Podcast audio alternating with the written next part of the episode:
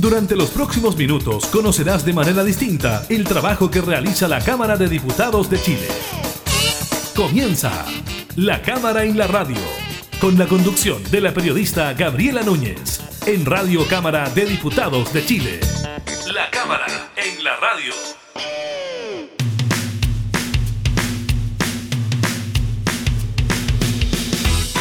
Hola, ¿qué tal? ¿Cómo están? Bienvenidas, bienvenidos a un nuevo programa de la Cámara en la Radio. Estamos junto a ustedes para entregarles información legislativa, también temas de contingencia, por ejemplo, todo lo que sigue ocurriendo con el COVID-19. Le estaremos comentando sobre los casos dados a conocer durante esta jornada por el Ministerio de Salud, también el número de personas fallecidas que recordemos no había sido dado a conocer el día de ayer por el feriado de fin de año. También estaremos comentando sobre la vacunación contra el COVID-19, este caso de una enfermera que antes de recibir la segunda dosis se contagia y da positivo en su PCR.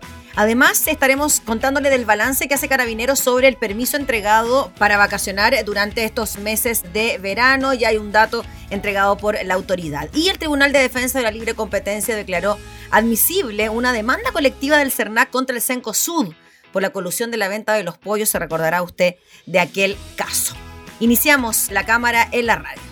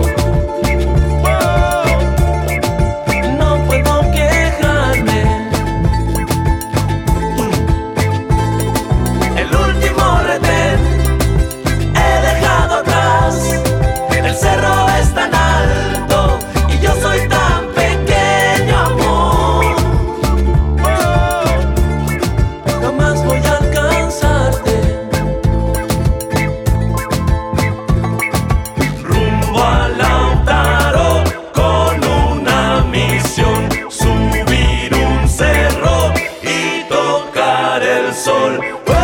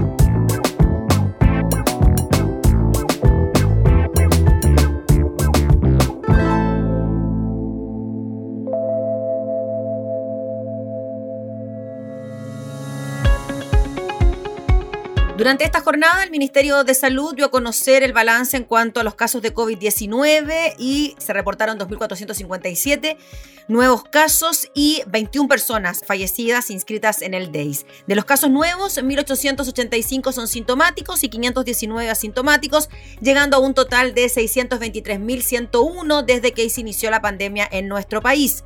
Además, 16.885 de ellos permanecen en la etapa activa del virus. Respecto a los decesos, con los 21 fallecidos se llegó a un total de 16.788 muertes por COVID-19. A la fecha, 801 personas se encuentran hospitalizadas en unidades de cuidados intensivos, de las cuales 624 están con ventilación mecánica, 73 se encuentran en estado crítico.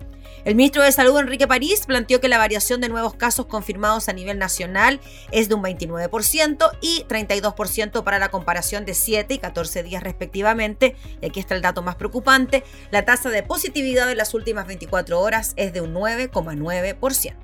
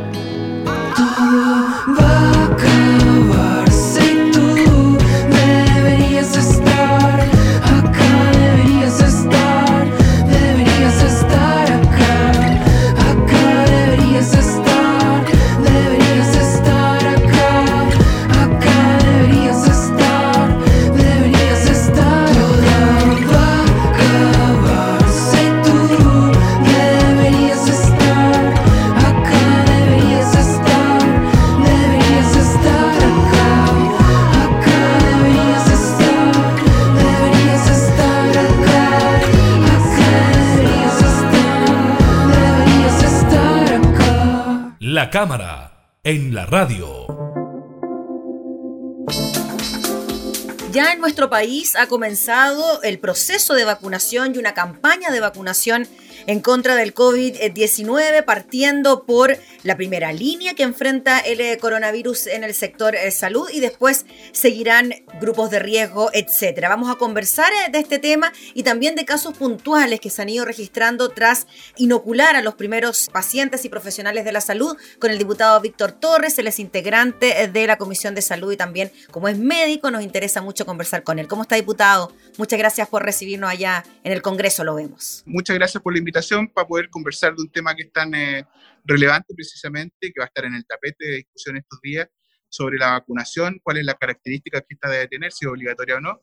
Eh, nosotros hemos hecho un planteamiento y obviamente que, que es importante porque entendemos que se requiere avanzar rápidamente a lograr el 80% de la población vacunada para poder tener esta inmunidad colectiva. ¿Cuándo cree usted, diputado, que nuestro país estaría en condiciones de hablar de esta inmunidad colectiva con el 80% de la población vacunada? Eso va a depender de la capacidad logística que implemente el Ministerio de Salud, va a depender obviamente de las dosis que puedan eventualmente estar a disponibilidad del máximo de gente posible. Por lo tanto, eh, nosotros creemos que esta obligatoriedad puede ayudar a, poder también estimular a que la gente se vacune y que el Estado además tenga que garantizar el acceso a ella.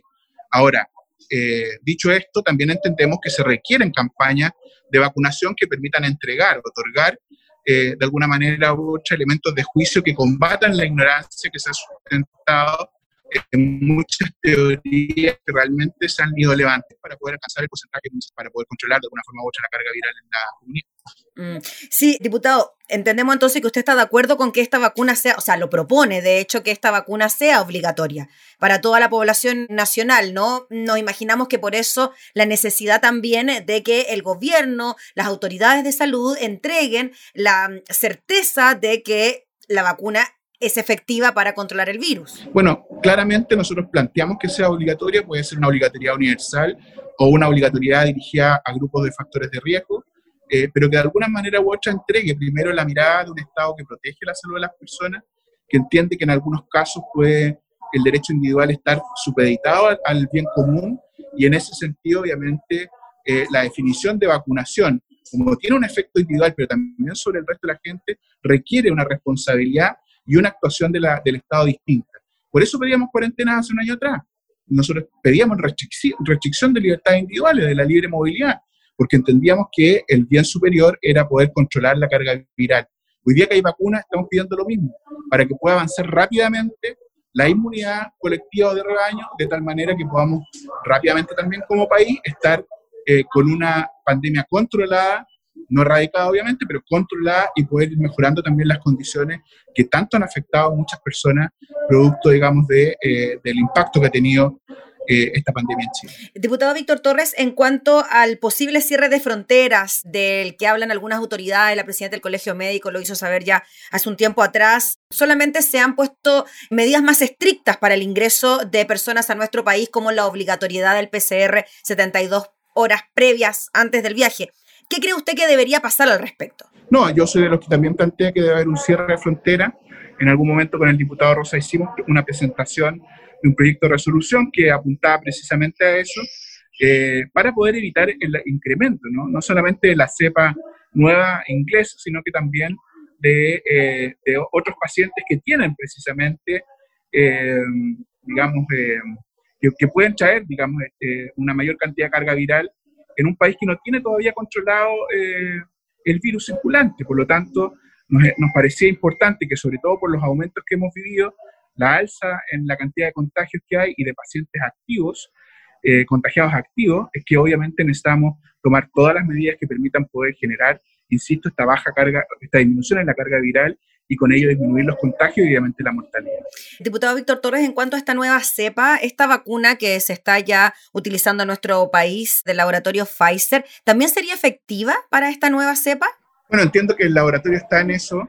Eh, no he escuchado pronunciamiento de día si es que hay efectividad, pero eh, están realizando estudios para poder demostrar si efectivamente tiene eh, algún grado, digamos, de, de efecto positivo. Eh, lo más probable es que sí, porque entiendo yo la mutación que tenía esta nueva cepa básicamente es una, no es una mutación, digamos, muy, muy, muy compleja. Los virus habitualmente están mutando, pero obviamente que se requieren estudios para poder definir.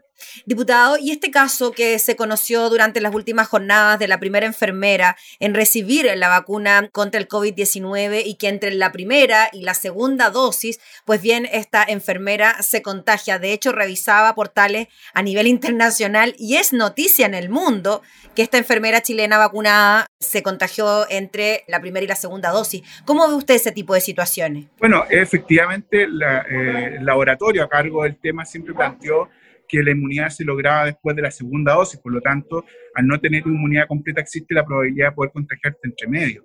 De hecho, la recomendación es utilizar elementos de protección personal entre una dosis y otra, medidas de distanciamiento social, etc.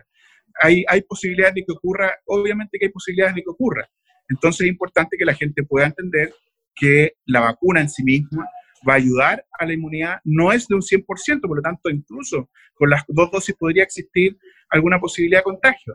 Y eso nos va a significar eh, que individualmente vamos a tener que mantener algunas medidas de elementos de protección personal, pero alcanzando un 80% al menos de inmunidad eh, colectiva, es más fácil que disminuya la carga viral y menos probable que nos podamos contagiar.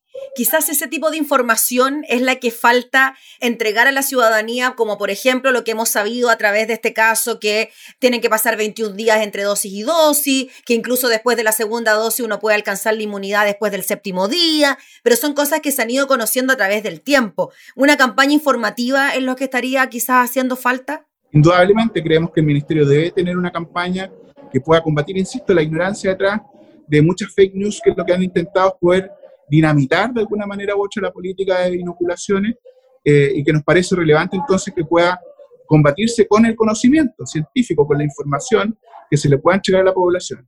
Eso me parece clave, indistintamente incluso de la voluntariedad obligatoriedad de la, de la vacuna. Mm, diputado, finalmente, en cuanto a la gestión del gobierno frente a la llegada de las vacunas, ¿cómo la calificaría usted? Han salido artículos a nivel internacional reconociendo que Chile, el país sudamericano, que tiene la vacuna, que tiene distintos contratos. ¿Cómo analiza usted? ¿Cómo evalúa eso? En términos generales, me parece bien lo que se ha hecho en materia de vacunas, pero estamos recién empezando. Lo que importa son todas las medidas que nos permitan alcanzar, insisto, este 80% de inmunidad. Si la vacuna tiene una, una efectividad de seis meses, y no alcanzamos ante esos seis meses el 80%, eh, también va a ser un esfuerzo un poquito eh, que se va a ir perdiendo, se va a ir diseminando en el tiempo. Entonces, no solo se requiere eh, una buena definición en términos de los contratos, sino que también una logística asociada, poder tener prontamente esta inmunidad colectiva y de esta manera hacer efectivo lo que hoy día se está avanzando, creo yo, en la dirección correcta. Muy bien, pues diputado Víctor Torres, le agradecemos por su tiempo, que esté muy bien, buena jornada. Gracias, saludos, que esté muy bien. Gracias, chao, chao. Era el diputado Víctor Torres conversando con nosotros sobre las campañas y el proceso de vacunación contra el COVID en nuestro país.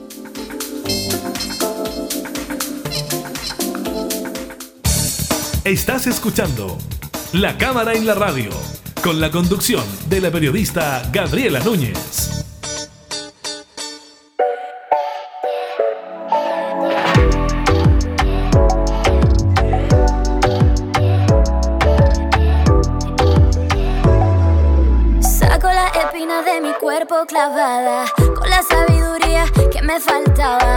Que aprendí ya lo llevo en la mira. No me busques que no necesito nada de nada. Me conociste como materia prima y soy diamante. Esto por ser tan perseverante. Te invito a pensar en cómo fuiste conmigo. Yo estoy contando los días para que seas desconocido. Todo lo que tengo es pa' mí, pa' mí, pa' mí. Todo mi trabajo es pa' mí, pa' mí, pa' mí. Todo lo que hago es pa' mí, pa' mí, pa' mí, pa', pa' mí, pa', pa',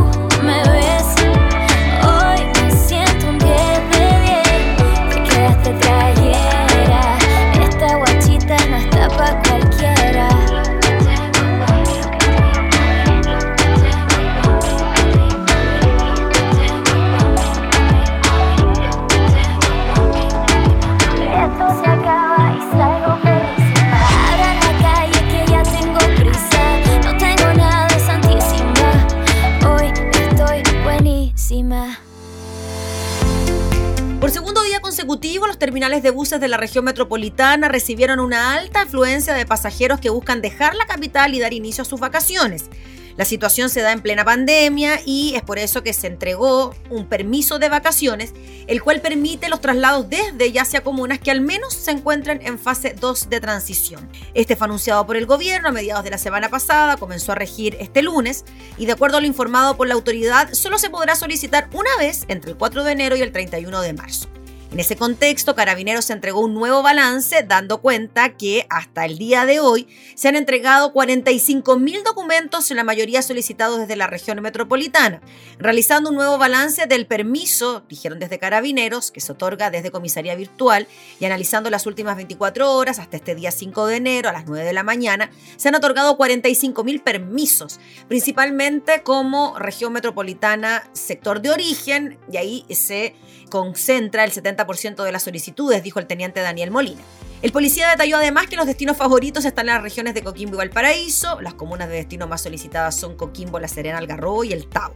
Las cifras seguirían aumentando considerablemente ya que se espera la alta cantidad de público en los terminales y que esto se pueda extender durante toda la semana. La situación podría cambiar Así lo dijo la subsecretaria de Prevención del Delito, Catherine Martorell, quien no descartó retrocesos en el documento debido a la situación sanitaria, así como se entregan libertades si la situación sanitaria lo permite y si la situación sanitaria empeora, se retrocede, dijo la autoridad. Y esa ha sido la postura que ha tenido el gobierno de manera permanente en la materia, por lo que si no están las condiciones para este permiso, se va a tomar la decisión de que sea necesaria para resguardar la salud y la vida de las personas.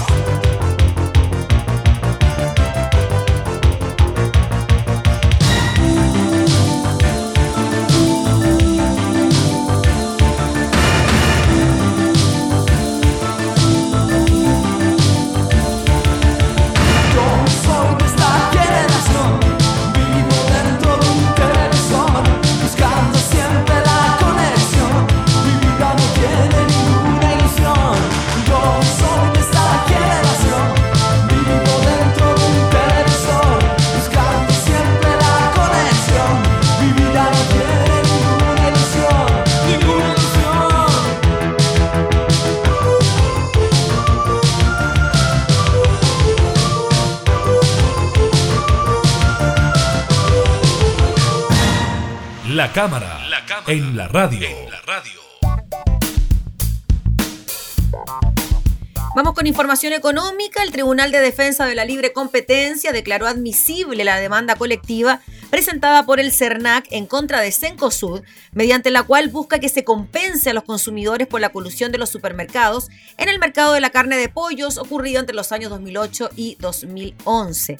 Hay que recordar que el organismo decidió interponer la acción en diciembre, luego que, como detalló en esa oportunidad, la compañía no aceptara compensar a los consumidores en el marco del procedimiento voluntario colectivo. La Corte Suprema, según consigna el diario La Tercera, en abril pasado ratificó el fallo del Tribunal de Defensa de la Libre Competencia que condenó a las cadenas de supermercados en COSUB, Walmart y SMU por haberse coludido en la venta de pollo fresco, aumentando la multa a 21 millones de dólares, casi el doble de lo establecido en el fallo emitido por el Tribunal Económico, cuya sanción llegaba a los 12 millones de dólares. Dicho fallo quedó firme el 5 de octubre del año pasado.